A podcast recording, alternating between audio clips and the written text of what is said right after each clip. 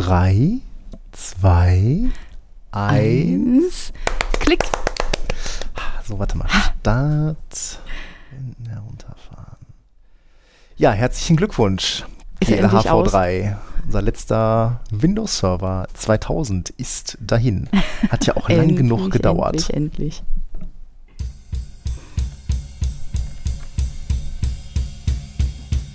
Bitte korrigieren Sie das ganz schnell.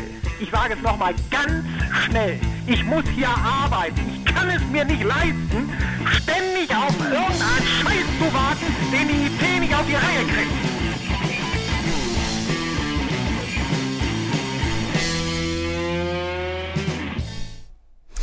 Hallo und herzlich willkommen zur Folge 24 vom Wartungsfenster Podcast. Wir schreiben den 4. Januar 2023 Richtig. und damit wünschen wir euch natürlich allen ein frohes neues Jahr. Ich hoffe, Frohes Neues. Ich hoffe, ihr seid Ja. gut reingekommen. Bist du gut reingekommen? ähm, ja, Weihnachten war ja äh, nicht so schön. Ähm, Dann hast du Familie, wieder ein bisschen Pech, ne? ich hatte, ja natürlich, ich habe im Urlaub Pech, ich habe Ja. äh, zu Feiertagen Pech. Äh, bei uns röchelte die ganze Familie kurz Mhm. vor Weihnachten dann schon irgendwie rum, äh, beziehungsweise die Kinder. Und ähm, über die Feiertage dann äh, der Rest. Ich habe es dann auch bis zum zweiten, bis zum zweiten Feiertag durchgehalten. Äh, dann hat es mich dann auch irgendwie ein bisschen da niedergelegt. Mhm. Ähm, insofern war das Weihnachten besinnlich und ruhig, denn es war irgendwie immer jemand krank. Ja, Wir haben keinen Besuch sehen. gehabt, wir haben niemanden besucht. Man muss auch nirgendwo hingurken. genau, wir sind nirgendwo hingefahren. Ähm, Mhm. ähm, äh, ja, aber ne, äh, wie man das halt so hat mit Kindern. Ähm, was ist der Endgegner aller Eltern bei Kindern? Ist nicht Fragst du Corona. mich? Es ist nicht die Erkältung Magen-Darm. Das ist der Mhm. Endgegner. Ähm, äh, gut, meine Frau und ich, also meine Frau ist, ich klopfe auf Holz, Mhm. gesund durchgekommen. Äh, mich hat es dann dahin gerafft, aber auch nicht mit Magen-Darm, sondern eher mit so einem typischen äh, Erkältungsinfekt. Mhm. Äh, aber naja, dementsprechend, wie war denn dein Weihnachten? Ja, auch ruhig. Wir waren diesmal mal nicht zuständig, die gefühlt 300 Leute zu verköstigen. Ich habe immer dieses Bild äh, vor Augen, wie du an so einer äh, THW-Großküche stehst. ja, mit so einer Gulaschkanone. Genau. Ja, genau. ähm, nein, war diesmal, war diesmal ganz entspannt. Wir waren am ersten Weihnachtstag dran und äh, da gab es Sauerbraten. Und dann Rheinisches Nationalgericht, ne? mhm. so gehört sich das. entspannt. Zweiter Weihnachtstag waren wir komplett zu Hause und hatten auch niemanden bei uns. Okay, auch das muss man äh, genießen. Ja, ich Also meine, ist ja immer schön, wenn, wenn man die Leute so sieht und so, ne? Aber Ja, ich meine, gut, ist natürlich jetzt auch dann ähm, dank Pandemie äh, zwei Jahre mehr oder weniger ins Wasser gefallen, weil war ja auch immer dann im Winter, wo es dann halt immer ganz besonders schlimm war. mhm. Ähm, und äh, wir haben uns natürlich dann auch äh, in dieser Pandemie mit, mit Besuchen zu Weihnachten immer schön zurückgehalten. Mhm. Und äh, ja, aber das ist schon Stress, ne? Weil Heiligabend äh, hast du dann für dich mit der Familie und dann musst du dich quasi erst und zweiten Feiertag, äh, also zumindest bei uns, das war viele Jahre immer so gewesen, dann immer so zwischen den Familien aufteilen. Mhm. Äh, einen Tag die eine, den anderen Tag die Schwiegereltern. Und äh, ja, ist natürlich dann auch immer dieses Futterkoma dann am Ende. äh, Ja, aber wir waren gestern noch bei Freunden zum Fondue. Ach, und, von- äh, äh, hier so mit äh, Käse unter heißer Lampe oder Nein, kein Käse. Kein Kä Käse war so nicht dabei, so aber, ähm, Topföl auf dem. mhm. aber die haben zwei Töpfe gehabt. Einen, einen Topf mit, äh, mit hier Fett und einen mit Brühe. Sehr Mhm. schön. Das war sehr lecker. Ja, das kann ich mir vorstellen. Ja, ich, ähm, ich finde ja dieses Käsefondue halt immer sehr heiß. Weil äh, alles wird besser, wenn man Käse drüber macht. Immer. Immer, ne? Und je mehr Käse, desto besser. Ähm, insofern, ja, das wäre natürlich noch was. Äh, Bei, bei uns gab es natürlich Silvester ganz äh, traditionell Raclette, ja. Mhm. Ähm, wobei das jetzt, also diesen, diesen Raclette, den meine Frau und ich haben, den haben wir halt, seitdem wir schon äh, zusammen sind. Mhm. Das ist jetzt mit fünf Personen, ist das schon ein bisschen spack, ja. Ja, meistens sind da so, was, sechs Pfannen? Ja, es sind zehn, was für Zehn. jeden heißt zwei Pfannen. Ähm, ey, gut, ich meine, Nummer drei oder so ist ja da. Ähm, der ist ja, Ja, ne? der nimmt ja noch nicht so richtig Jahr. an teil. Ja, ja.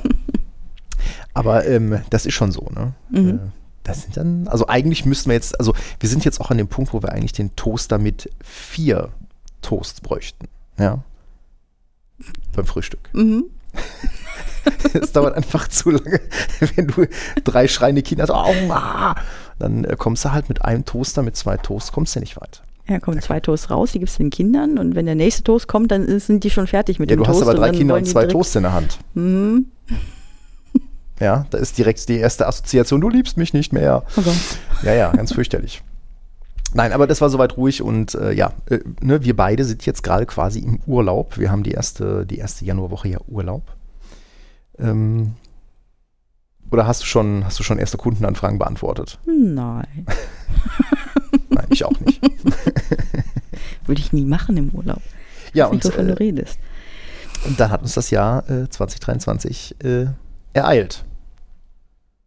Mal gucken, was uns das noch so bringt. Wir werden nachher noch mal so ein bisschen in, die, in den Rückblick gehen. Wir hatten in der letzten Folge hatten wir ja so ein bisschen den Rückblick auf die Folgen und äh, Mhm. wir hatten uns jetzt mal für das Ende des Podcasts, äh, oder nicht, also für das Ende dieser Folge, muss man sagen. Es ist ja nicht so, dass wir diesen Podcast nach einem Jahr beerdigen wollen. ähm, schauen wir noch mal, schauen wir noch ein bisschen so technologisch zurück.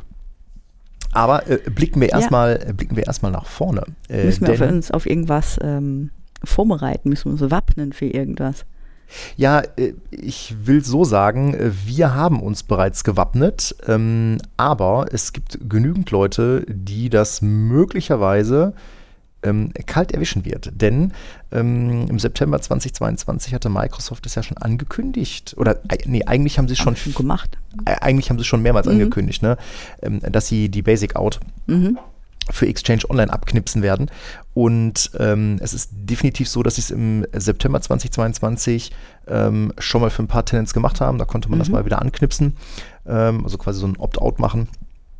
Aber jetzt ähm, Anfang Januar werden sie hingehen und das den Shutdown von Basic Out einleiten. Mhm. Ähm, wer, also ein Tenant, für der Exchange Online. für Exchange Online, Mhm.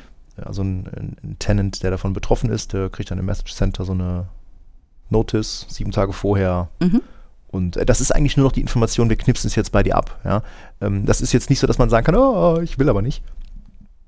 Ähm, sondern sie werden es ausschalten. Äh, und zwar betrifft das halt Exchange Online, in dem Fall EAS, POP, IMAP, Remote PowerShell, EWS, OAB, also Offline Address Book, Autodiscover und natürlich dann auch die Client-Verbindungen seitens Outlook, also Mhm. MAPI. Mhm. Ähm, was habe ich out. vergessen? Genau, richtig. SMTP Out. Fun Fact: äh, Sie werden Basic Out für SMTP Out anlassen. Und zwar in den Tenants, wo SMTP Out verwendet wird. Das heißt, Okay. ne, mhm. wenn du das noch nie genutzt hast, dann wird es auch mit abgeknipst. Du kannst dann auch nicht wieder einschalten. Und wenn du es im Einsatz hast, ähm, dann kannst du es weiter nutzen. Also mhm. wir hatten ja dann so im letzten Quartal hatten wir ja dann bei vielen Kunden auch in Vorbereitung darauf mal ein bisschen Auditing gemacht, so hm, habt nutzt ihr Basic Out an irgendeiner Stelle und ganz ehrlich, mir ist da echt keiner begegnet. Nee, ich überlege jetzt auch gerade gerade vor mich hin. Ähm, ich glaube, möglicherweise gibt es einen Kunden, der IMAP einsetzt. Aber vielleicht rufe ich den einfach nächste Woche mal an. Ja gut, aber da gibt es ja, gibt's ja dann Lösungen für. Ne? Mhm. Also das Thema, also Microsoft denkt ja natürlich da an der Stelle nicht jetzt unbedingt an, an, an IMAP oder, oder POP, sondern äh, klassisch so, ne, Smartphones. Mhm. Ähm, aber selbst das ist, ist ganz gut geregelt. Auch das ähm, haben die Hersteller, also Apple und, und äh, ganzen ja, klar, schon Android-Verfechter lange, ne? schon Mhm. lange hinter sich gebracht, dass da entsprechend Modern Out verwendet wird. Vielleicht auch nochmal zum Kontext, warum ist Basic Out ähm, unerwünscht? Äh, Problem dabei ist äh, einfach, wie die Authentifizierung Mhm. ähm, übermittelt wird. Mhm. Nämlich, das ist ein Base64 kodierter String, Benutzername, Doppelpunkt, Kennwort. Und der steht Klartext in dem Header drin. Ja, und Base 64 wissen wir alle. Kann man zurückrechnen. Ne? Kann man einfach, einfach. in den Decoder Mhm. reinschmeißen und bekommt dann Benutzernamen, Doppelpunkt, Kennwort raus. Mhm. Ähm, äh, da hilft es jetzt auch nicht zu sagen, ja, aber wir machen das doch alles über, über TLS. Ja, Problem ist an dieser Stelle Man in the Middle. Also wenn du irgendwie so TLS Interception oder irgendwelche Proxys nutzt, die TLS Mhm. aufbrechen, terminieren, ähm, ja, dann kannst du es an der Stelle halt mitlesen. Mhm. Und ähm, das ist in meinen Augen längst überfällig. Also, ne, sobald es abgeknipst Mhm. ist, gibt es dann halt ein HTTP 401. Thema erledigt. Mhm. Also, ne, wenn ihr irgendwelche Anmeldungen habt, die komischerweise irgendwann nicht mehr funktionieren, dann vielleicht einfach mal ins äh, Sign-In oder ins Audit-Protokoll von eurem Tenant gehen und mal gucken, äh, wer da versucht, sich noch mit Basic Out anzumelden. Ja. Ähm, ein iPhone 3. Boah, mm, ja. ja, wenn sowas Ja. noch im Einsatz ist, dann, ähm, äh, dann wird das wahrscheinlich der Fall sein, dass dann auch Basic Out zum Einsatz Mhm. kommt. Aber wie gesagt, ich habe jetzt so bei den Kunden, wo ich Audits gemacht habe, ähm, also hinsichtlich der Nutzung von Basic Mhm. Out habe ich tatsächlich keinen mehr gefunden. Wir nutzen noch SMTP Out, Ja. aber da haben wir ja auch schon das Thema App Secret mit drin, also insofern halb so wild. Ähm, Nee, das ist der Weg da raus, ne? ja, also, genau. Mhm. Richtig. Ne, also ein App-Secret dafür bauen, Mhm. dann, äh, oder halt O-Out, je nachdem, was die Anwendungen hergeben. Ich sag mal, das Genau. allermeiste sollte ja mittlerweile mit O-Out äh, umgehen können. Kommen wir zu einem anderen Thema. Wie firm bist du mit Site-to-Site-VPN? Ah, Habe ich schon mal gemacht, ne? Habe ich schon mal gemacht, ja. Ähm, ich persönlich finde, also, also ne, ich mache den Job ja schon ein paar Jahre und mit Site-to-Site-VPN fand ich mal fürchterlich. Also, Ah. ähm, Ja, in, also zwischen Vendern finde ich das häufig unterschiedlich, finde ich das häufig nicht gerade ähm, eingängig. Also manchmal äh, brauchst du bestimmte, gibt die Gegenseite dir bestimmte Proposals vor und du sagst so, hm, will ich aber eigentlich nicht. Ja, egal, wie auch immer. Musst nee, ja- ist ja, das ist ja schon, das ist ja schon ein guter Punkt. Das ist ja Mhm. so mit einer der, der häufigsten, ähm, äh, mit, mit eines der häufigsten Ja, ja. Probleme, die wir so haben. ich Ne? mal, so eine Sophos, die verhält sich halt auch ganz anders, was so ein Side-to-Side angeht, als beispielsweise eine WatchGuard. Mhm. Ne? Aber gehen wir noch mal einen Schritt zurück. Ja. Wo baust du am häufigsten oder in welchen Fällen verwendest du am häufigsten Side-to-Side-VPNs? Naja, wenn halt äh, zum Beispiel der Kunde bezieht irgendeinen Dienst bei einem ja, Dienstleister oder kriegt Support von einem Dienstleister. Und das ist häufig bei, bei Kunden so der Fall. Mhm. Jetzt äh, tummel ich mich ja relativ viel so im, im Healthcare-Umfeld, Krankenhäuser.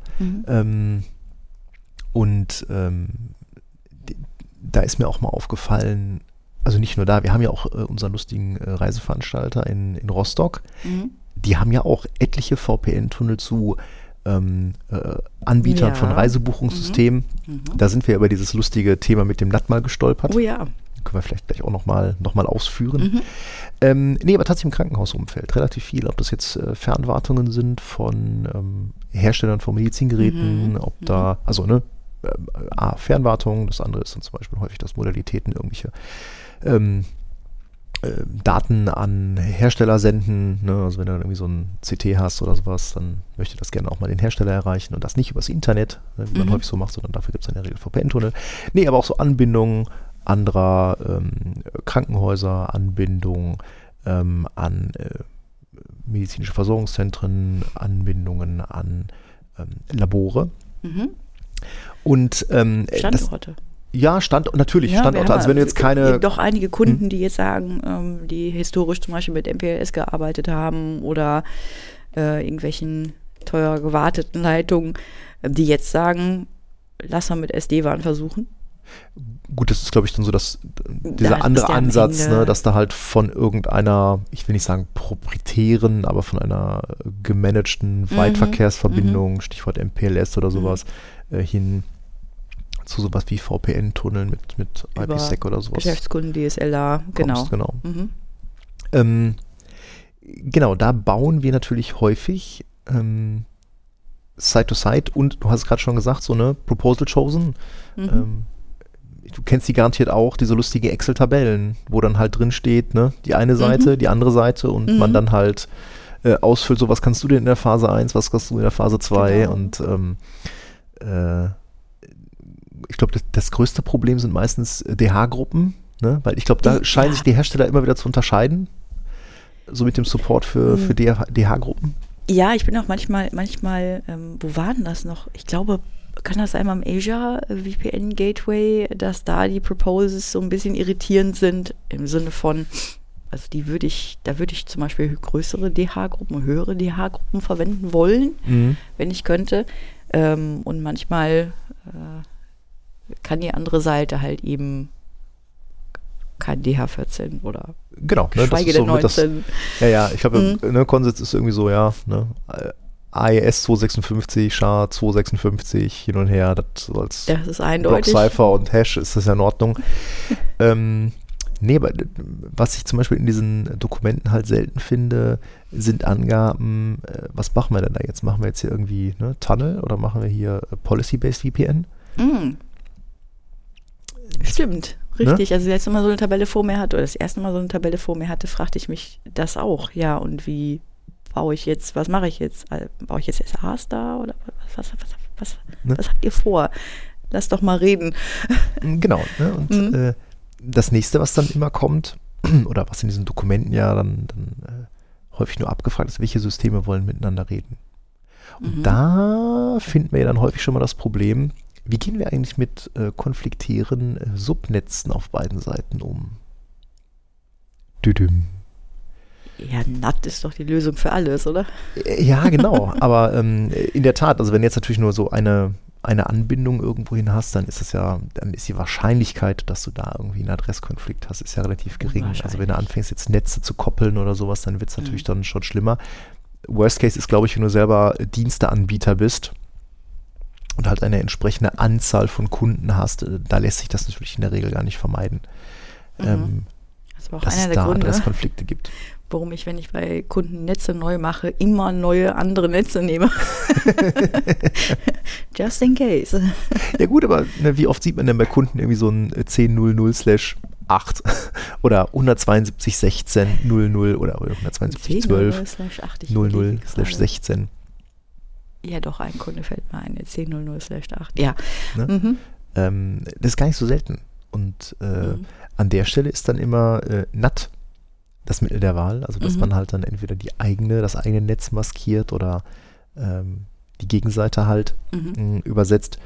Aber ähm, Ich meine, das kann man ja selber, das kann man ja selber planen. Ja, ähm, nur es kommt ja immer auch auf die Gegenseite. Äh, du kannst ja immer nur 50 Prozent planen von dem, was du davor hast. Aber wenn, kannst du dem Anbieter vorgeben?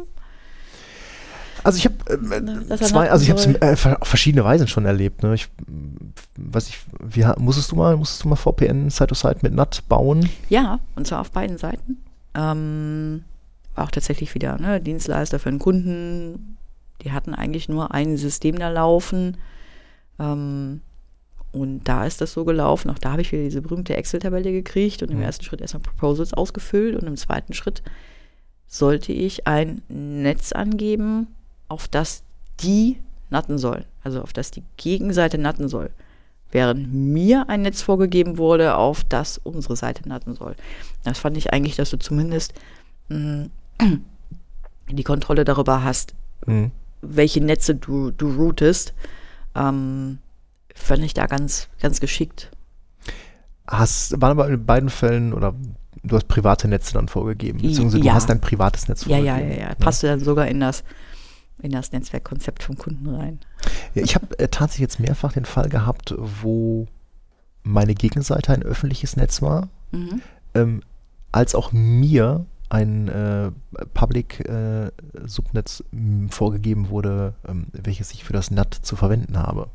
Finde ich bei der, bei der ähm, Mangelware IPv4-Adressen schon ein bisschen. Ja, fand ich auch, fand ich auch erstmal interessant. Ähm, und Mhm. äh, hm, was erste, was man dann mit so einem Subnetz macht, du kriegst dann irgendwie so ein Slash 29 und dann, denkst du mir so, hm, mal gucken, wie groß das Ganze ist. Mhm. Ja, dann stellt sich dann raus, dass äh, der Anbieter da offenbar irgendwie so ein so ein Slash äh, 14 oder so hat, Oh, okay. äh, aus dem er dann lustig irgendwie Subnetze rausgeteilt hat.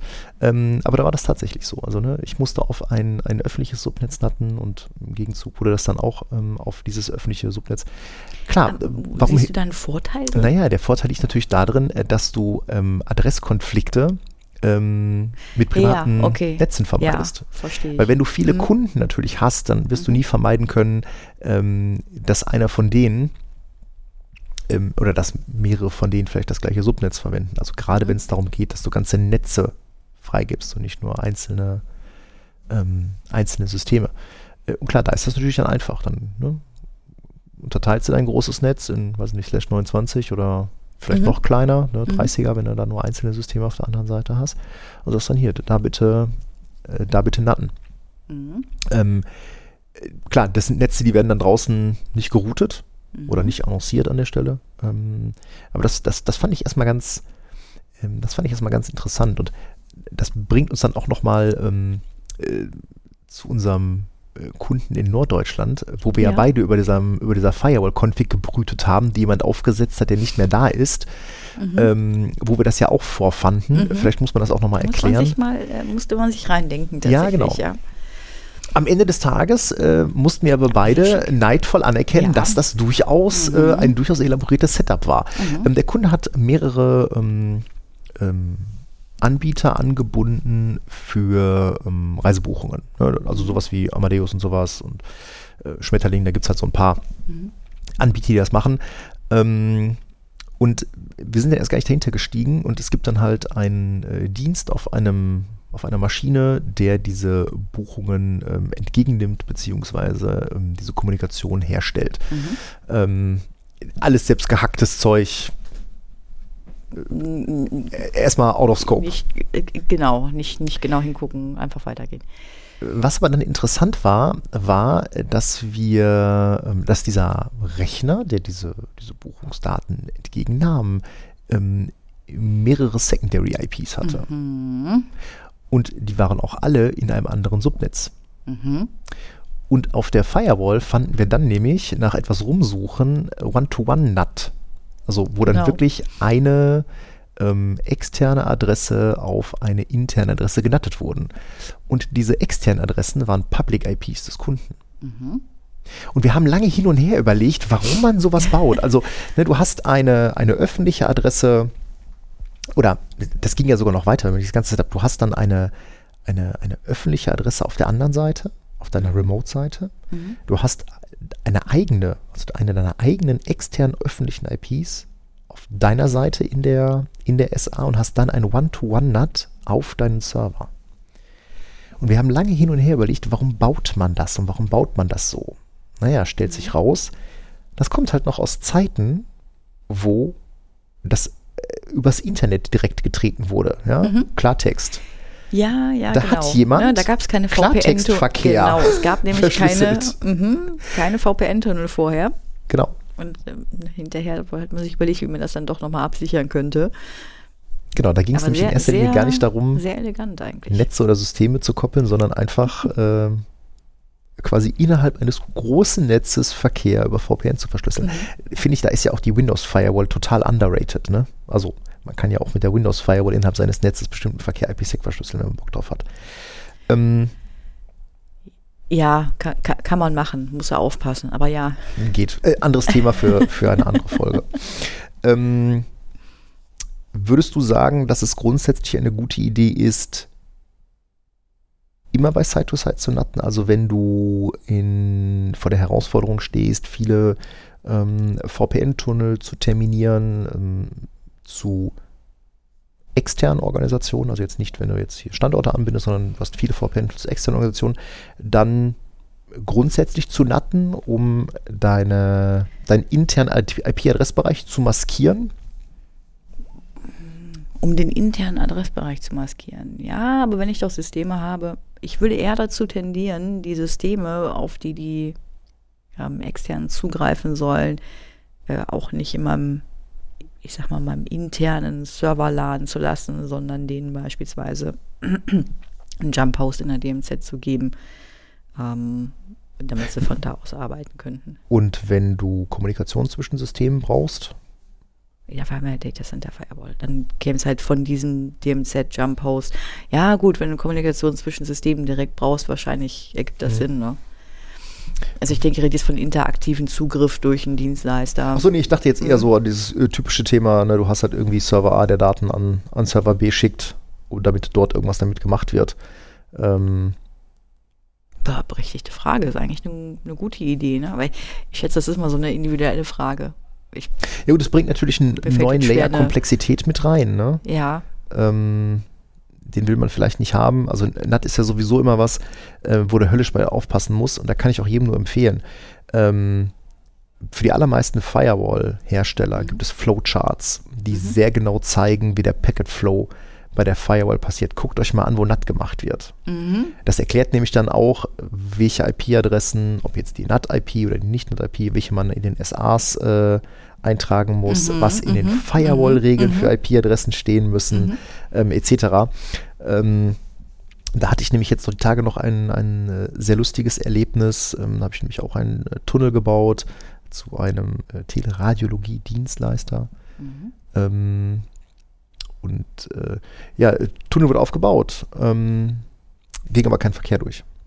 Mhm. Gab vorher auch wieder das lustige Sheet, ne? Was können wir denn auf beiden Seiten hin und her? Ausgefüllt, äh, via One-Way dann Pre-Shared Key ausgetauscht, eingeklimpert, zack, Tunnel kommt hoch, freut sich. Äh, ging aber keine Daten drüber. Mhm.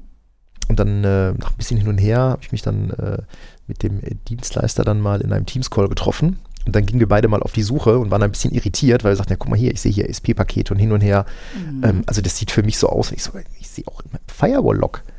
Mhm. Ähm, ähm, also ne, sehe ich dann entsprechend auch den, die ESP-Pakete und so weiter.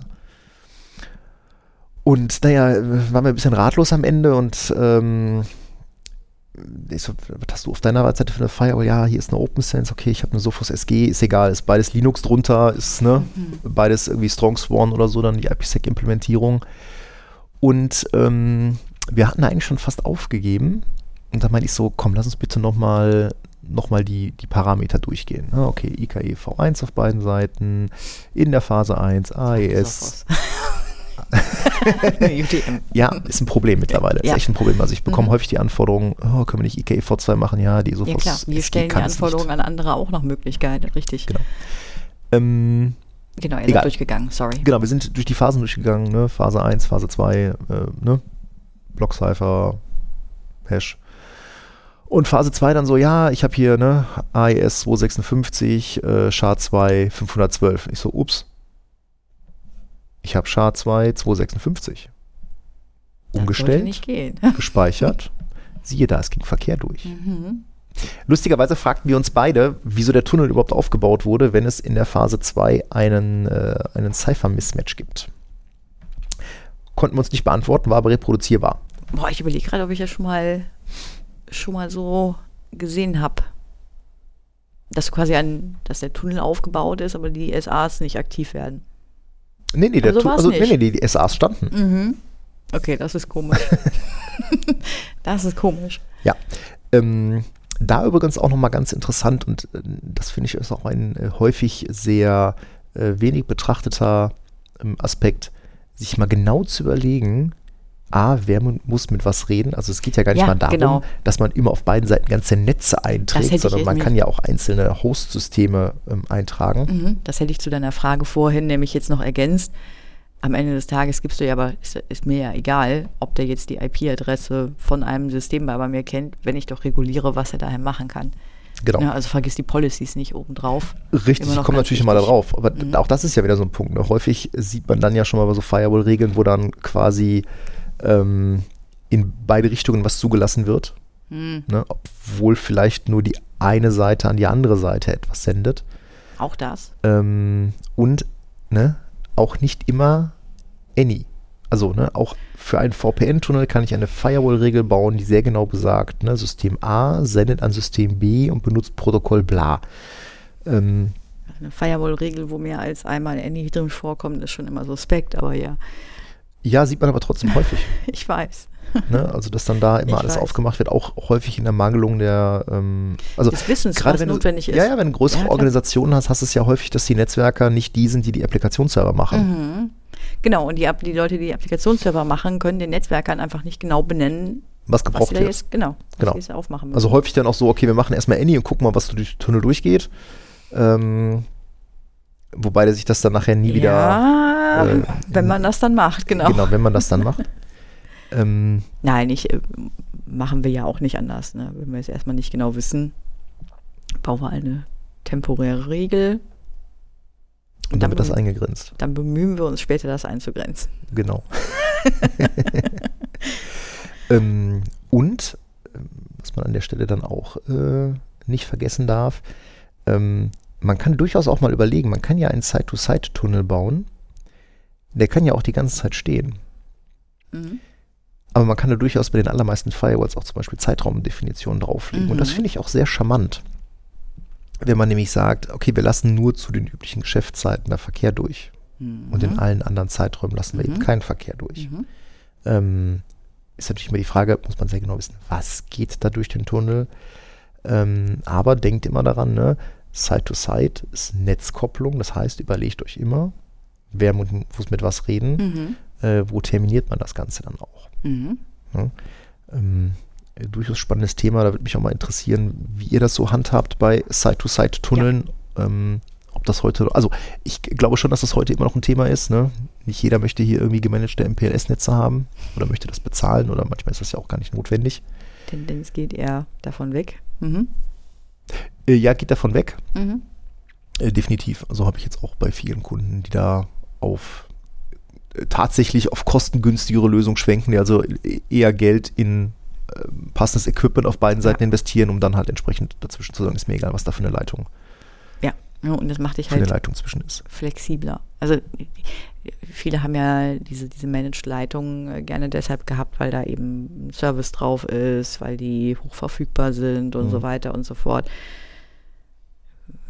Viele Kunden, vielen Kunden ist das aber nicht mehr so viel wert, dass sie dafür nicht eben halt dann, keine Ahnung, zwei, zwei DSLer äh, oder sowas in den Standort stellen, ähm, immer noch die Hälfte bezahlen und trotzdem die gleiche Verfügbarkeit haben. Ne? Wo würdest du denn äh, MPLS-Router hinstellen? Also anschließen. Habe ich nämlich letztens beim Kunden wieder gesehen, ähm, Corporate. Fairnetz? Äh, Ja. ja, genau, Firewall auf jeden Fall. Ne? Ja. Äh, letztens wieder beim, bei einem Kunden gesehen, äh, Corporate Network äh, Line von einem Anbieter. Mhm. Äh, steckt die direkt am, am Core-Switch. Mhm. Ähm, Das, ja, ja. Finde ja, ich auch immer richtig. unangenehm. Aber vielleicht bin, ich, nichts- vielleicht bin ich da auch einfach immer nur ein bisschen, äh, ein bisschen speziell oder auch irgendwie übervorsichtig, Nö, aber sind wir das, es keine ist halt kein von mir halt gemanagtes Netz. Aber ich hätte das auch, ich würde auch, ich würde auch gucken, dass ich da noch ein Stück Firewall ähm, dazwischen habe. Ja. meinetwegen vielleicht gut, wenn du sagst, okay, wenn es in der Außenstelle eben, ich, ich rede mal von zwei, von zwei Standorten, die du einfach miteinander verbindest. Okay, wenn es auf der einen Seite, sag mal, du hast Headquarters, du hast einen, einen Außenstandort, wenn im Außenstandort keine Firewall ist, dann könnte ich persönlich damit noch leben, solange aber garantiert im Data Center dann auch passen, das Ganze auf einer Firewall Mhm. am Ende terminiert wird. Ähm, Ja, ist immer die Frage, Mhm. wofür gibt es das Ganze? Ne? Also, was wir ja schon mal bei Kunden sehen, sind dann so Layer-2-Kopplungen, wo Mhm. dann irgendein, keine Ahnung, eine Halle, ein Werk und sonst irgendwas so, ne, via, direkt via Layer 2 irgendwie ähm, dran geflanscht wird. okay. Ähm, aber nee, ich bin auch eher ein Freund davon, dann sowas auf beiden Seiten mit Firewalls zu terminieren und dann äh, den Verkehr darüber zu routen. Ja, da muss man jetzt nicht noch extra irgendwie ne, Tunnel drüber bauen, aber ähm, zumindest, dass ich da über eine Firewall und Policies den, den Verkehr steuern kann, Eine, Intelligenz dazwischen habe. das finde ich schon, Mhm. schon ganz angenehm. Mhm. Sagt dir Sonic was? Meinst du den, den Igel? Ja, die erste Assoziation ist immer dieser Igel, aber ähm, äh, tatsächlich äh, denke Ja, ich, ich bei Sonic nicht an diesen äh, kleinen, äh, an diesen kleinen Igel auf, auf Speed. Nein, ich rede tatsächlich von äh, dem Software for Open Networking in the Cloud oder halt Sonic. Ähm, Das musst du jetzt erläutern. das, das muss ich jetzt erläutern, das tue ich gerne. Und zwar mag man gar nicht glauben, aber Microsoft hat ein äh, Betriebssystem für Switches auf Basis von Linux entwickelt. Und zwar hat sich Microsoft im Jahr 2016 hingesetzt und ähm, hat sich überlegt, es wäre doch eigentlich eine ganz coole Idee, äh, wenn man die Hardware und die Software von Switches trennen könnte. Wir hatten das Thema auch schon mal in einer älteren Mhm. Folge, wo es dann halt um diese ähm, äh, ja, alternativen Betriebssysteme oder ähm, äh, Linux-basierten Betriebssysteme für diverse ähm, Whitebox-Switches geht. Und ähm, Sonic äh, wurde von Microsoft entwickelt und setzt halt auf eine ganze Menge ähm, Hersteller auf, kommt halt in den Azure Data Centern ähm, zum Einsatz. Und ähm, ich bin drüber gestolpert und zwar gab es da einen ganz interessanten ähm, äh, Blogartikel von Microsoft namens äh, Sonic, the Networking Switch Software that powers the Microsoft Global Cloud. Ähm, gibt einen ganz netten Eindruck oder einen ganz netten Überblick ähm, über, das, ähm, über das Stück Software. Ist tatsächlich unten drunter äh, irgendwie ein Debian. Ähm, und darauf setzen dann die verschiedenen äh, Dienste auf, also da ist jetzt hier ne, BGP und Routing und hin und her. Äh, wir finden Quagga wieder als Routing-Demon, den Aha. kennt auch der eine oder andere. Mhm. Ja, Quagga ist ja ein ausgestorbenes äh, zebraartiges Säugetier. Lustigerweise, Oh, das wusste ich nicht. äh, lustigerweise ist ähm, das Projekt oder heißt das Projekt, von dem äh, Quagga geforkt wurde, Zebra. ja, da Oh, war wieder okay. jemand sehr kreativ bei der, äh, bei der Namensgebung. Ähm, Ja, nicht, ich bin nicht gerade am googeln äh, nach Quaggas. Äh, egal. Ja. Ähm, ich bin, bin über diesen Artikel gestolpert, äh, fand den ganz spannend. Ähm, düster oder dunkel konnte ich mich daran erinnern, dass, dass das vor Jahren mal an mir vorbeigeflogen war, dass Microsoft da irgendwie ein Linux-basiertes Netzwerk-Operating-System bauen wollte. Ähm, Habe ich lange nichts mehr von gehört. Äh, als nächstes stolperte ich dann aber auch tatsächlich über einen äh, Artikel von Juniper, äh, die nämlich gesagt haben, ja, also Mhm. ne, Sonic finden wir ganz cool und äh, würden das jetzt auch tatsächlich für unsere ähm, dicksten Schiffe ähm, freigeben. Und ähm, wenn man sich mal die, ähm, die supported oder die, die Liste der supporteten Hardware-Plattformen mal anschaut, da ist Ja. also tatsächlich alles bei, was irgendwie Rahmen und Namen hat. Also ne, Arista ähm, ist da ganz vorne mit dabei, ist relativ dick vertreten. Lustigerweise auch Dell mhm. mit einer sehr breiten, breiten Palette. Äh, Facebook ist äh, tatsächlich auch mit einem mit einem Wedge äh, 100 dabei. Ähm, Juniper mit zwei QFXen und auch Nvidia. Ähm, jetzt fragt man sich, Nvidia Grafikkarten? Na, Nvidia hatte damals ja Mellanox gekauft. Äh, Das heißt, das, was wir jetzt in der Liste äh, von Nvidia sehen, sind tatsächlich die äh, Mellanox-basierten Mhm. Systeme. Ähm, wahnsinnig oft drin vertreten und das ist auch so die große Gemeinsamkeit zum Beispiel zwischen dem Facebook Wedge oder zwischen dem ähm, Juniper QFX oder auch diversen Dell-Systemen sind die Broadcom-Chipsätze. Also alles, was irgendwie Broadcom Tomahawk Trident 2, 3, Tomahawk 2, 3 ist, ähm, lässt sich mit, ähm, mit Sonic auch betreiben. Das ist jetzt sicher nichts, ähm, was man bei sich zu Hause haben will. Ne, Das ist alles schon so äh, 40G, 100G, Was heißt denn nicht 25G. wollen? Was man tendenziell nicht zu Hause hat. Sagen wir es mal so, also ich befürchte, wenn ich mir so ein, keine Ahnung, so ein Juniper QFX, was sind das hier für Hobel? Äh, ich befürchte, das sind mal wieder Dinge, die ich nicht haben. Ja, genau. Also, ne, so Juniper QFX äh, 5210 mit äh, schlanken 64 mal 100G. Ähm, 64 mal einen. Okay, gut. Ich weiß nicht, ob ich so etwas jemals begegnen werde, aber Nein, das ist, das ist Data Center Zeug. Ne? Das, ähm, also das ist wirklich äh, ganz tief im, im Netzwerkkern. Nein, ich glaube, wenn ich den zu Hause einstecke, dann, äh, dann macht sich, glaube ich, bei mir meine gesamte Hausverkabelung in die Hose. Wobei ich habe Single Mode zu Hause. Also ich könnte, ich könnte vom, ich könnte vom, sagen. vom Hauswirtschaftsraum, wo die ganze Technik steht, in, ins Arbeitszimmer, ja, wenn ich da zwei von diesen 52 Zehnern, ich könnte 100G über dieses 3 Meter Kabel machen, Single Mode. Ich könnte das machen. über Müsste das ich nur mal- Kabel. Müsste ich nur mal fragen, ob die Telekom auch bereit ist, mir 100G äh, äh, dahin zu legen.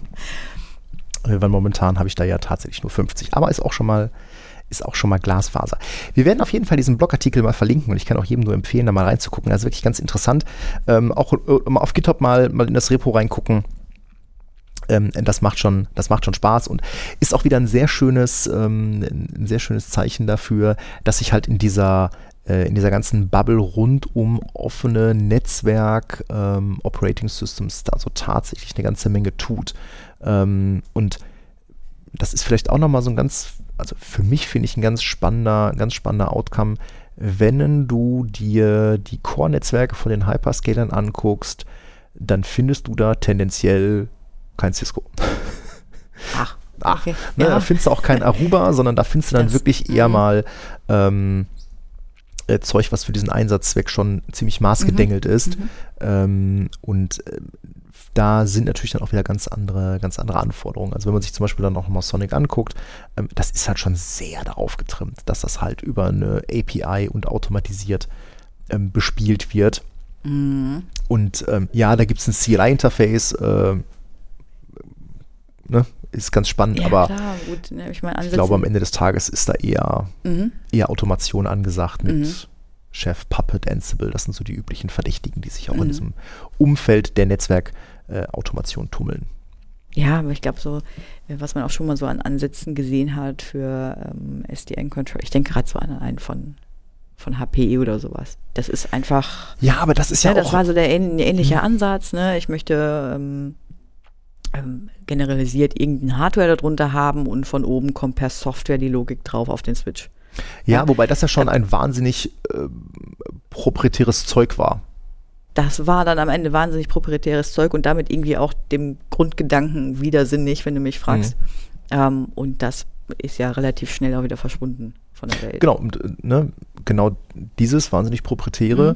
Ja, du hast eine Gemeinsamkeit ähm, über das, das Net- Network Operating System, aber du machst dich natürlich wieder von der darunterliegenden Hardware unabhängig. Und ich glaube, gerade wenn du dich in, den, äh, in dem Bereich bewegst, ist das wahrscheinlich auch äh, zwingend notwendig, halt ähm, die Hardware ähm, an die Gegebenheiten anzupassen. Ne? Mhm. Also wenn du jetzt noch in deinem Datacenter Leaf Spine Core, was weiß ich, irgendwie äh, 50G hast und dann jetzt 100G ausrollen willst, dann willst du da vielleicht einen anderen Vendor nehmen und dann ist natürlich Mhm. auch schön, wenn du am Ende trotzdem mit Ansible da deine Config drauf treten Mhm. kannst. Genau. Also insofern ganz, ganz spannendes Thema, aber leider wahrscheinlich nichts, wo wir beide schnell unsere Finger dran bekommen werden. Schade, schade. Womit hast du dir denn im letzten Jahr am häufigsten die Finger schmutzig gemacht? Wir hatten das ja ein- eingangs mal erwähnt, dass wir vielleicht noch mal so ganz persönlich so auf das letzte Jahr ähm, blicken wollen. Ja, leider nicht mit Sonic. Nein. Ja, will das ja immer direkt mal sehen, ne? Ähm, ja, wir hatten so ein paar, so ein paar übergreifende Themen. Ne? Also irgendwie gab es Themen, die uns über das Jahr immer mal wieder begegnet sind. Und wir haben als Beispiel, das hat hier, glaube ich, jeder mitbekommen, der uns ein bisschen zugehört hat, ganz, ganz viel äh, Security gemacht oder machen müssen oder wie auch immer man das jetzt nennen will. Ich glaube, machen müssen trifft es ganz gut. Ja, ne? ne? Ja, ja, ja. Weil das ist ja auch. in der Regel selten ein Thema gewesen. Ja gut, doch eigentlich haben wir das so in vielen Fällen schon aktiv an die Kunden rangetragen. Ne? Klar, wir hatten immer so eine Art ähm, ähm, Basics, dass wir gesagt haben, wir machen Secure by Default. Ähm, haben aber ja auch immer, immer gesagt, wir sind keine Security-Bude und wenn du deine Active Directory gehärtet haben willst, frag jemand anders. Ähm, und genau das hat sich jetzt in den letzten zwei Jahren, würde ich mal behaupten, doch sehr verkehrt. Mhm. Äh, und bei mir persönlich ist auch die, die Lernkurve extrem äh, steil gegangen, was das angeht. Ähm, das heißt gerade Active Directory Exchange. Exchange ist ja auch so ein Zwang. Nicht tot zu kriegen. Ja, es ist nicht tot zu kriegen. Ja gut, aber Exchange begleitet uns ja, hatten wir auch in der letzten Folge erwähnt, hat uns die letzten zwei Jahre ja immer ähm, sehr, sehr eng verfolgt durch die doch relativ vielen Sicherheitslücken. Aber Genau. äh, ich glaube, du wolltest eher darauf anspielen, äh, dass viele Kunden jetzt auch hingegangen sind, Exchange Hybrid wegen Exchange Online. Ja, ja, ja, können wir gleich nochmal. Aber so als Grundsatz, äh, du hast auch viel, viel Security. Also wir machen ja viel davon auch zusammen. Ja, vieles davon machen wir zusammen. Ähm, was hat mich so die letzten, ja, das letzte Jahr auf jeden Fall, ähm, eigentlich schon ein bisschen, ein bisschen länger, Mhm. äh, tummel ich mich ja so relativ viel im Krankenhausumfeld. Der ging jetzt Mhm. Ende 22 ging da Krankenhaus-Merger mehr oder weniger zu Ende. Da sind jetzt so die letzten Sachen umgezogen und äh, so Gott will, ich klopfe schnell auf Holz, ist zum 1.1. Äh, diesen Jahres die letzte Corporate Network Line down gegangen. Mhm. Und bleibt dann auch down. Also wenn ich, der, der letzte Stand war, ähm, da sind auch Daten rüber geflossen äh, für, für eine Datenübernahme, aber zum 1.1. war die gekündigt, die Leitung, und ich denke, dass die, Hast nichts gehört, ja dann. dass die auch dann abgeknipst wurde. Mhm. Ähm, ja, auch da total steile Lernkurve. Ne? Ja, was mache ich, was habe ich in diesem Projekt gemacht? Äh, beratend für den Kunden, das, das ganze Thema Infrastruktur mit rübergeholt. Mhm. Ähm, natürlich, aber auch unglaublich viel in diesem ganzen Krankenhausumfeld gelernt. Ne? Ähm, Mhm. klar, Thema Security, AD Security haben wir viel zusammen gemacht. Ähm, Managed Service hat uns ja dann auch jetzt im letzten Jahr Irgendwie ver vermehrt beschäftigt, ne? ja immer mehr Anfragen auch von Kunden, die das Thema interessant finden. Wir haben die kompletten Firewalls Mhm. Für einen Bundesliga-Fußballverein haben wir in, in, in den Service übernommen. Mhm. Äh, fand ich auch ein ganz geiles Projekt. Hat Spaß gemacht. Und ähm, Wir haben jetzt äh, noch einen Bildungsdienstleister, den wir da. Genau, den haben wir auch in Managed Service übernommen.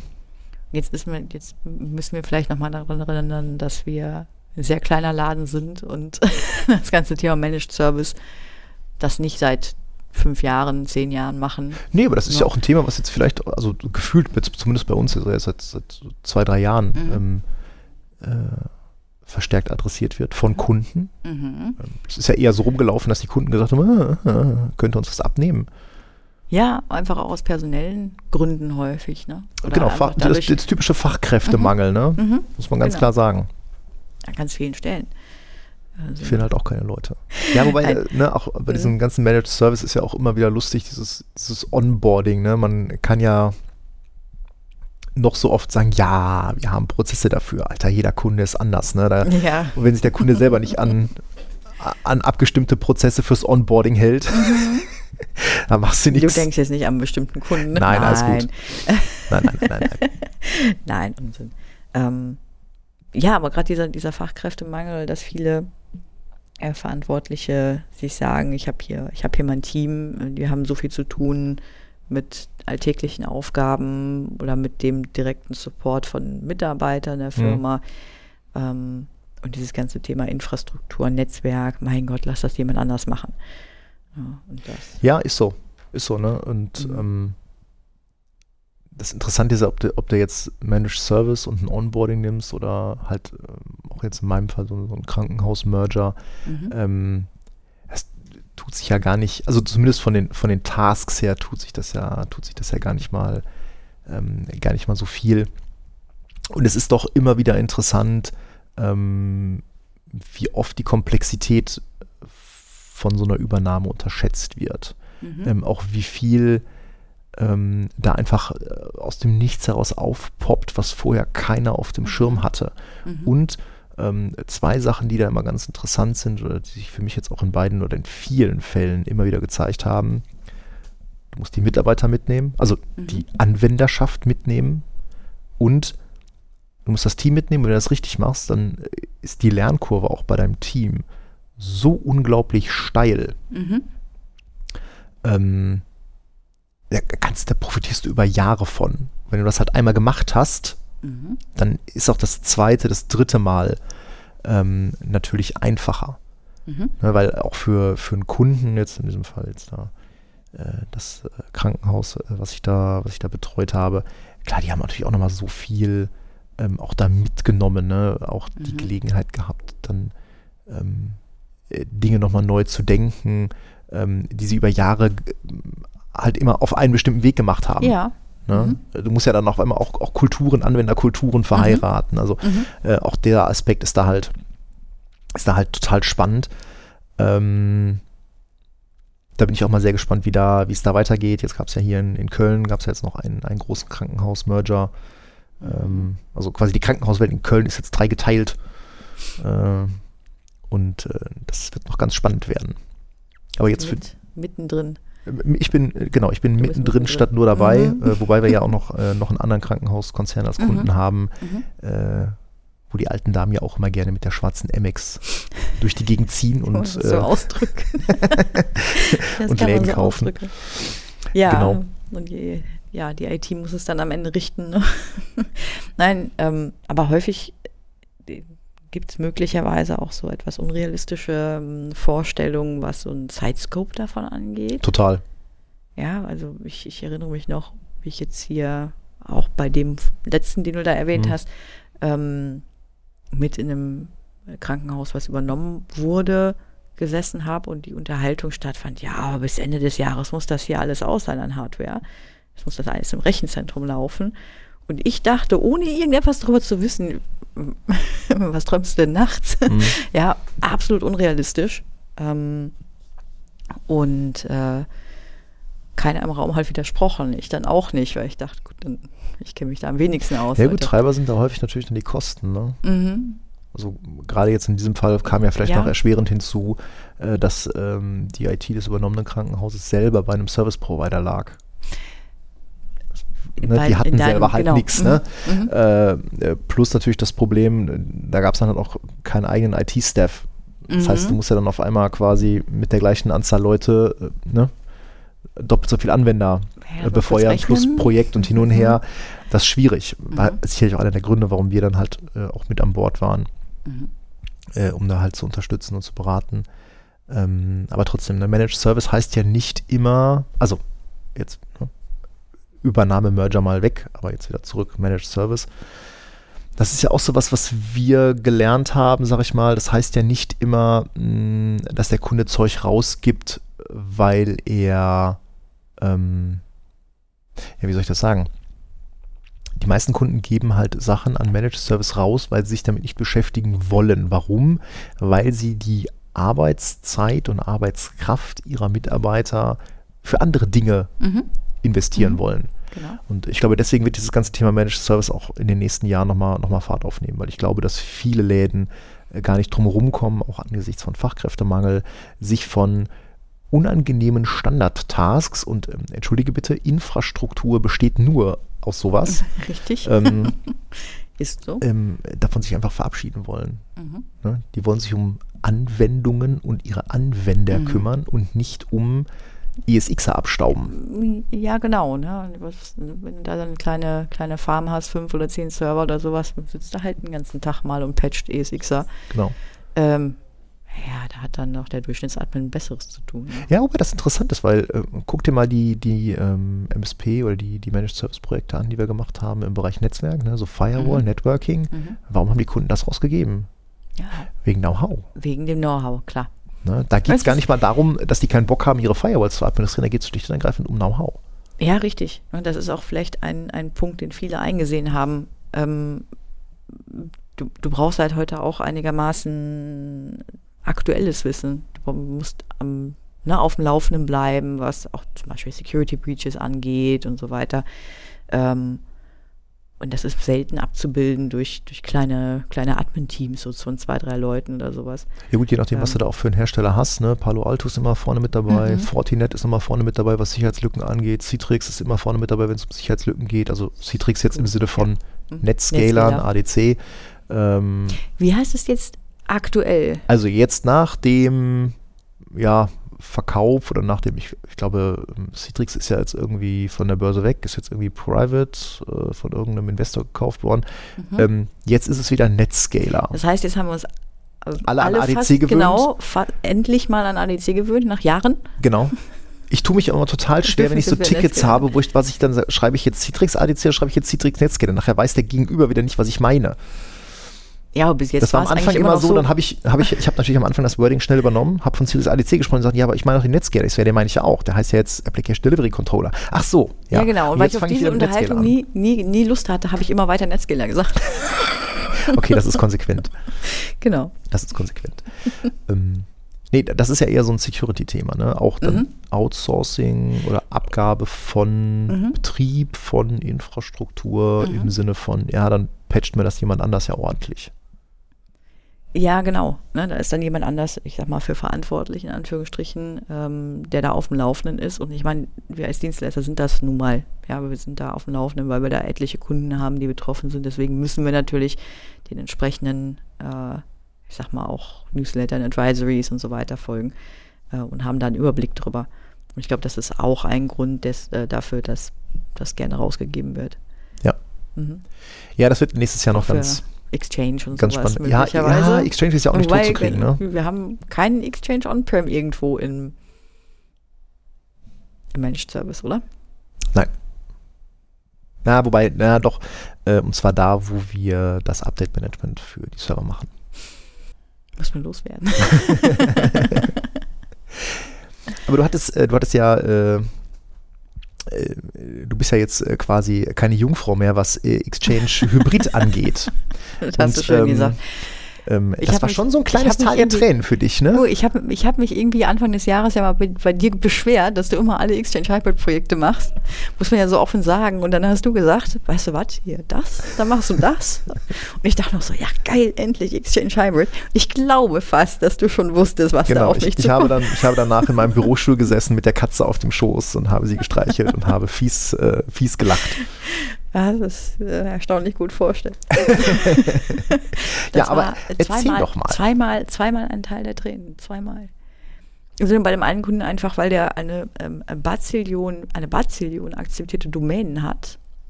Und mir einfach immer der, der HCW auf die Nase gefallen ist, wenn der O-Out für die drei Bazillionen akzeptierten Domänen bauen wollte.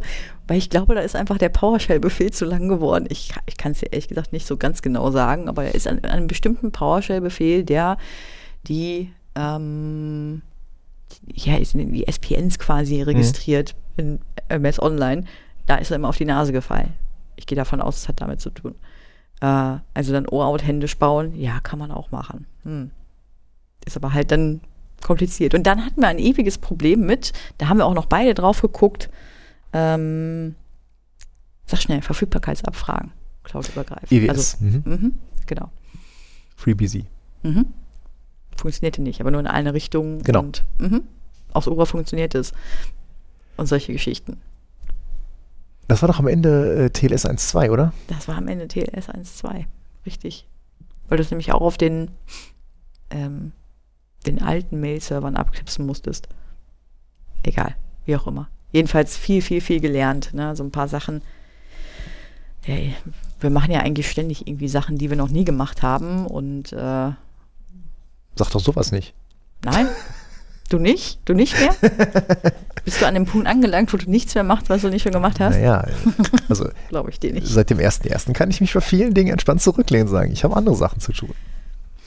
Ähm, aber du hast. Ähm, Willst du mir drohen? Nein, ich drohe nicht. ähm, aber du hast sie auch zum ersten Mal, ähm, also ne, das soll jetzt nicht falsch klingen, also, ne, aber du hast dich jetzt halt mal auch mit DKIM, D-Mark, SPF beschäftigt. Ja, Das SPF ja- schon lange. Ne? genau, das SPF waren ja auch so Dinge, äh, die, Basic, die kannte ne? ich ja schon richtig. Das war jetzt auch nicht so Mhm. Raketenforschung. Ähm, aber vielleicht magst du auch davon mal, mal Äh, erzählen. Ja, äh, vielleicht einfach auch für, für da draußen, wenn Ihnen, wenn das äh, interessant ist für den einen oder anderen. Ähm, Anmerkung vorweg, wenn ihr euren Exchange On-Prem habt, könnt ihr das so erstmal, der kann das nicht. Ja? Also der kann kein, also der, kann äh, der kann kein, Der äh, kann kein, der kann kein DKIM und kein D-Mark. Richtig, der kann kein DKIM und dann macht irgendwie D-Mark nur so halb Sinn.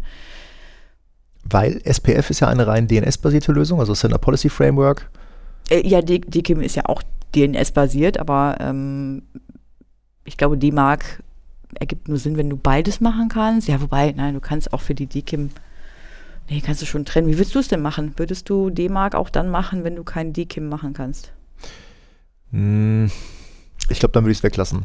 Also, Ne? äh, kann, vielleicht kannst du ja nochmal ausführen, was denn DKIM Genau. und D-Mark Ähm, eigentlich machen. Vielleicht beim Basic, ne, SPF, das hat wahrscheinlich, äh, das haben wahrscheinlich 80 Prozent da draußen schon gehört, ne, Sender Policy Framework, das ist ein, ein bestimmter DNS-Eintrag, ist ein Text-Record, äh, wo kurz gesagt drin steht, welche Server im Internet Mails für meine Maildomäne senden dürfen. Ähm, DKIM geht noch einen Schritt weiter. Es ist auch ein DNS-Eintrag, es ist ein Text-Record und wenn man den sieht, dann enthält er einen, einen Public Key von einem Zertifikat. Hintergrund, ähm, DKIM erfordert, dass der sendende Mail-Server die Mail signiert mit einem Schlüssel. Genau, da kommt ja, in den Header quasi ein ne? Eintrag, ein- kommt ein Header-Eintrag rein. Genau, kommt ein Header-Eintrag rein. Ähm, das wird mit dem, mit dem Private Key auf dem Server gemacht. Der Public Key ist im äh, Public DNS hinterlegt und damit dann eben für den Empfänger Verifizierbar, abfragbar, genau. verifizierbar. Genau. Das macht Exchange On-Prem nicht. Exchange Online kann das. Mhm. Ja. Äh, Exchange On-Prem kann es nicht. Das heißt, du brauchst dann davor nochmal irgendwie so, ein- so ein MTA. Ne? Wenn du da irgendeine, keine Ahnung, das ist eine Sophos oder was auch immer, eine Appliance halt davor hast.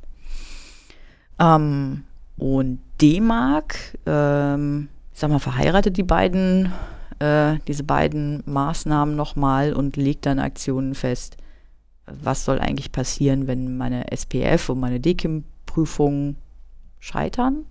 Mhm. Jetzt muss man sagen, bei SPF kannst du auch direkt schon im SPF-Record angeben, ich möchte gerne ein, ein, ein Minus-All oder ein Tilde-All. Ne? Das eine ist Relax und das andere ist ähm, ähm, ja, Strict. Was machst du denn standardmäßig? Tilde oder Minus? Kommt drauf an. Wenn ich es genau weiß, dann mache ich ein Minus. Ja, das ist nämlich ganz interessant, weil je nachdem, ähm, was du für einen Anbieter hast, Mhm. also Google ist da zum Beispiel ziemlich picky. Ja. Google möchte nämlich gerne ein Minus-All am Ende haben Ja. und kein Soft-Fail mit einer Tilde. Mhm. Ähm, äh, danke auch übrigens, dass du das Thema SPF und DKIM äh, mit da mal in die äh, Aufnahmeplanung reingepackt hast, weil ähm, zum 1.1. wird Google nämlich bei seinen Mailsystemen nochmal ein bisschen verschärfter darauf gucken, du musst Mhm. mindest, also du musst entweder SPF oder DKIM machen, Mhm. ansonsten landest du sofort, wenn die Mhm. Mails wahrscheinlich, also mein Kenntnisstand ist, die Mails werden gar nicht mehr angenommen. Ja, äh, Google Mail und ich glaube auch, wer war das noch? Ähm, die sind schon, die sind da schon länger sehr streng. Also auch wenn du ähm, äh, zum Beispiel ein Tilde-All angibst, ich habe einen Soft-Fail, ähm, dann ist schon, dann ist schon vorbei. Ne? Also wenn, äh, wenn ein, Se- ein, ein Mail-Server sendet, der nicht drin steht, dann gehen Mails an. Das ist übrigens in dem, dem zweiten Exchange Hybrid Projekt von äh, dieses Jahr bei mir.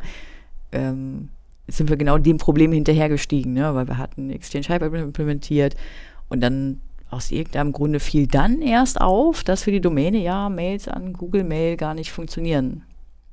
Hm. Einmal hinter den SPF-Record gestiegen sind, dass der einfach vorne und hinten nicht, nicht passte und das war jetzt aber auch nicht Teil unseres Projektes gewesen. Ähm, wir waren nur diejenigen, die es ausgebadet haben. Genau. Das verfolgt uns aber jetzt äh, auch schon irgendwie eine ganze Zeit lang, ne? dass wir immer so die, Irgendwie schon. der Aufräumtrupp sind. Ähm, ja, genau. Und D-Mark hat noch den netten Vorteil, du kannst Reports konfigurieren. Also sprich, du kannst Mails senden lassen, die, ich sag mal, einem Admin mitteilen können, ob eine Mail ähm, erfolgreich Hm. zugestellt werden konnte oder eben auch nicht und warum nicht. Ähm, ich, ich glaube, da musst du mich jetzt korrigieren, aber ich glaube, wenn, dann kriegt man über jede Mail eine Mail, oder? Das kann sein, ja, das weiß Mhm. ich aus dem Kopf leider auch Mhm. nicht ganz genau. Ja, das habe ich irgendwo noch, noch behandelt gefunden. Ja, aber es sind halt beides so Sachen. Also ähm, SPF ist echt, das ist ein No-Brainer. Das muss Mhm. wirklich jeder äh, für seine Mail-Domains aufgesetzt haben. DKIM, wer EO nutzt, also Exchange Online nutzt, macht es an. Ganz Mhm. ehrlich. Also das ist Das so für ist die eigene. Mail-Hygiene Mhm. ist das gut. Und äh, weißt du, wenn alle ähm, äh, alle Leute oder alle Betreiber da so ein bisschen ihr Sicherheitsniveau mal nach oben ziehen würden, dann ähm, hätten wir auch dort ein deutlich, deutlich geringeres äh, Mhm. Spam-Problem. Mhm.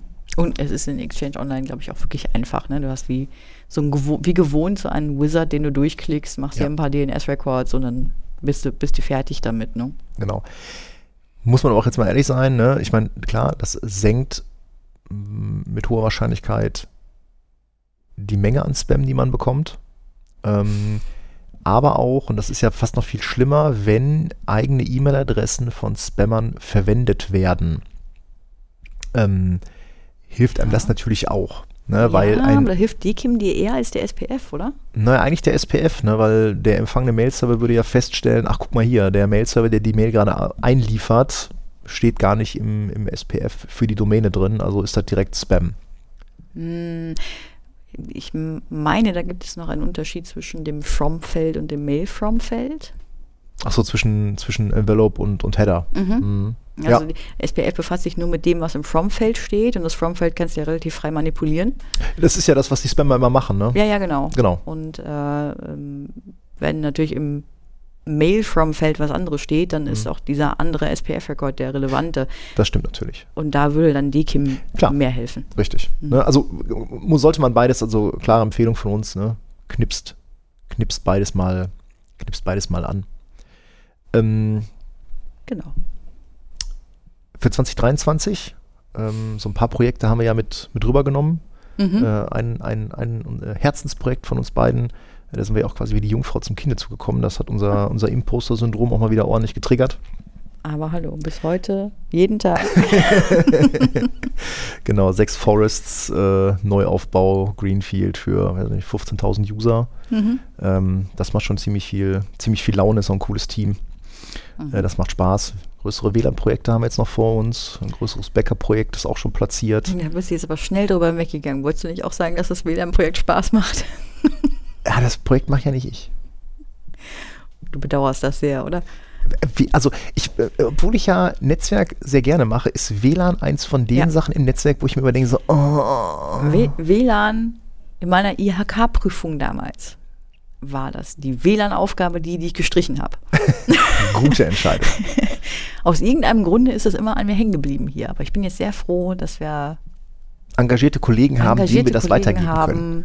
Genau, denen das Thema Netzwerk noch Spaß macht. Nein, das Nein, ist ja nicht Spaß so, dass beiseite. Netzwerk keinen Spaß macht. Aber Nein, WLAN ist echt so macht irgendwie so ein, so ein Netzwerkthema, wo ich mir denke, so, oh, das ist irgendwie.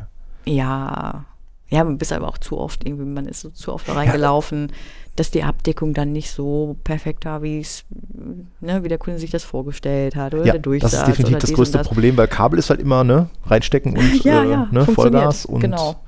Sobald halt irgendwo APs aufhängst, ist dann immer die Frage so, äh, ne, wie klappt das Genau. jetzt mit dem Empfang und hin und her? Nee, ähm, aber ja, ein großes Backup-Projekt kommt Mhm. noch, großes VMware-Redesign-Projekt ist auch schon quasi in der Pipe. Mhm. Ähm, Unsere nächste, unser nächstes Training ist schon geplant. äh, ja, das auch, Mhm. genau. Also, ne, das, äh, Oh, und die nächsten, jetzt verdammt, auf den Kalender geguckt. ja, ja, Wir haben auch ja, wieder ja, eine ja, ja, Prüfung. ja, ja. Aha. Zwei Wochen hast du noch. Ja, ist ja reichlich. Fange ich wahrscheinlich wieder am Abend davor an oder so. Ah, wie schön, wie schnell man so ein altes Schulmuster wieder zurückfällt, ne? So am Morgen so, Ja. oh, heute prüfen. Ja, ich guck mal, ich guck mal eben drüber. Okay, du hast erst am Morgen angefangen. Okay, krass. Nein. Ich habe dann wenigstens dann abends angefangen und dann dachte ich, oh, verdammt, das ist aber viel und habe dann die Nacht durchgearbeitet oder sowas. Äh, Das kann ich heute nicht mehr, da bin ich zu alt für. Da bin ich zu alt für. Genau. Ja gut, in diesem Sinne würde ich sagen, haben wir die erste Folge des Jahres gut hinter uns gebracht. Sind, äh, wir sind gut ins neue Jahr gestartet. Äh, wir hoffen, ihr auch. Ihr Lasst da Feedback da draußen. Mhm. und dann hören wir uns in zwei Wochen wieder. Das ist aber immer noch nicht die Jubiläumsfolge, glaube ich. Ich glaube, erst die übernächste Boah, Folge müsste dann wann die. haben, wir, wann haben wir denn die erste Folge? Das müssen wir jetzt mal ganz schnell nochmal gucken. Am 28.01. am 28.01. Und Gibt's die da nächste? Folge ist, nee, die nächste Folge veröffentlichen wir planmäßig am 18.01. und Ja. erst die danach ist am 1. Februar. Da muss man schon mal vorplanen. Ich bringe ein, ich bring ein Yes-Torti mit äh, einer kleinen Kerze mit. Ja. Zur Feier des Tages. In diesem Sinne, äh, habt. Spaß am Gerät, bleibt gesund und bleibt uns treu. Bis zum nächsten Mal. Bis dann. Tschüss.